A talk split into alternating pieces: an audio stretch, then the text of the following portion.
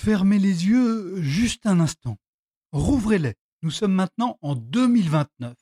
Et figurez-vous que la France compte désormais 10 millions de télétravailleurs, 5 fois plus que 10 ans plus tôt en 2019. C'est un changement énorme. Et ce changement reflète une formidable révolution sociale, économique, technologique qui a accompagné ce qu'on a appelé la renaissance française ces dernières années. Il n'est pas toujours facile de distinguer le moment décisif, celui où l'ancien monde s'efface au profit d'une nouvelle modernité. Mais dans ce cas, c'est évident. Tout a commencé il y a exactement dix ans, fin 2019. Le fameux mouvement contre la réforme des retraites avait tout déclenché, un mouvement particulièrement virulent dans les transports. Normalement, tout aurait dû bien se passer. Les syndicats de la RATP et de la SNCF avaient lancé une grève début décembre. Le gouvernement aurait dû craquer 15 jours plus tard pour permettre aux Français d'attraper un train et passer Noël en famille. Mais le Premier ministre Édouard Philippe s'était raidi comme son mentor Alain Juppé un quart de siècle plus tôt, ce qui ne l'a pas empêché de finir à son tour maire de Bordeaux en 2027. Des incidents violents à la gare de Marseille avaient encore envenimé l'affaire. Bref, dans les transports publics, la grève dura longtemps, bien trop longtemps. Du côté de Paris, beaucoup d'employeurs s'étonnèrent d'être ainsi exposés à l'engourdissement des déplacements. Ailleurs dans le pays, ils constatèrent avec stupeur que leurs salariés parcouraient chaque jour des itinéraires rendus très aléatoires par l'absence de train ou la trop grande présence de voitures dans les embouteillages.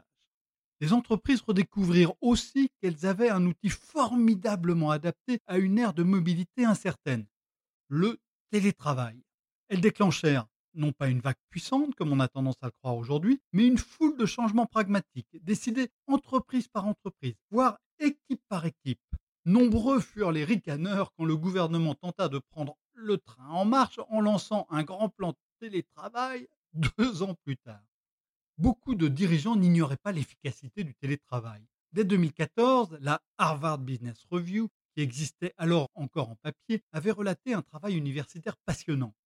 Une grosse agence de voyage chinoise de Shanghai, avec 16 000 salariés, Ctrip avait fait travailler à domicile une partie des salariés de son télécentre tirés au sort. Les résultats avaient sidéré ses dirigeants. La performance avait augmenté de 13%, un tiers venant d'une plus grande efficacité des appels et les deux autres tiers d'un temps de travail plus long, car dans ce cas-là, le salarié partage avec l'employeur le temps économisé en transport. Mais en France, l'essor du télétravail avait longtemps buté sur deux obstacles majeurs. D'abord, le manque de confiance dans le pays, qui ressort de manière évidente dans toutes les comparaisons internationales. Difficile d'accepter que le salarié ne travaille pas sur place le soupçon était permanent, alors même, je cite, que l'indispensable responsabilisation du salarié était dans toutes les bouches. Ensuite, le middle management, qui peinait déjà à trouver sa place dans des lignes hiérarchiques de plus en plus courtes, opposait une sourde résistance à un changement qui pouvait poser à nouveau la question de son utilité. Mais l'efficacité l'a emporté. Les gains de productivité furent tellement massif que les entreprises trouvèrent des solutions. C'était d'autant plus facile qu'elles reconquirent des parts de marché perdues depuis longtemps. Les réunions inutiles disparurent. La marge de l'entreprise s'inversa. Le jeudi devint peu à peu le seul jour où à peu près tout le monde vient au travail, ne serait-ce que pour se voir pour de vrai.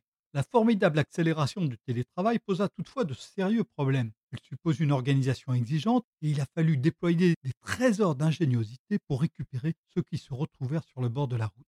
Et puis, il y avait toute une série de métiers où le télétravail paraissait une lubie. Les soins aux personnes ne peuvent pas être donnés à distance. Mais les téléconsultations se développèrent et on s'aperçut que la paperasserie n'avait pas besoin d'être remplie dans les murs de l'hôpital. L'industrie, elle, est une activité physique. Mais avec l'automatisation, certains ouvriers peuvent piloter de chez eux la production, voire la maintenance. Le blocage majeur de 2019 provoqua un déblocage vital dans la décennie suivante. En cette année 2029, la leçon est évidente plus que jamais, il faut savoir saisir toutes les opportunités, même les plus improbables. Retrouvez tous les podcasts des échos sur votre application de podcast préférée ou sur leséchos.fr.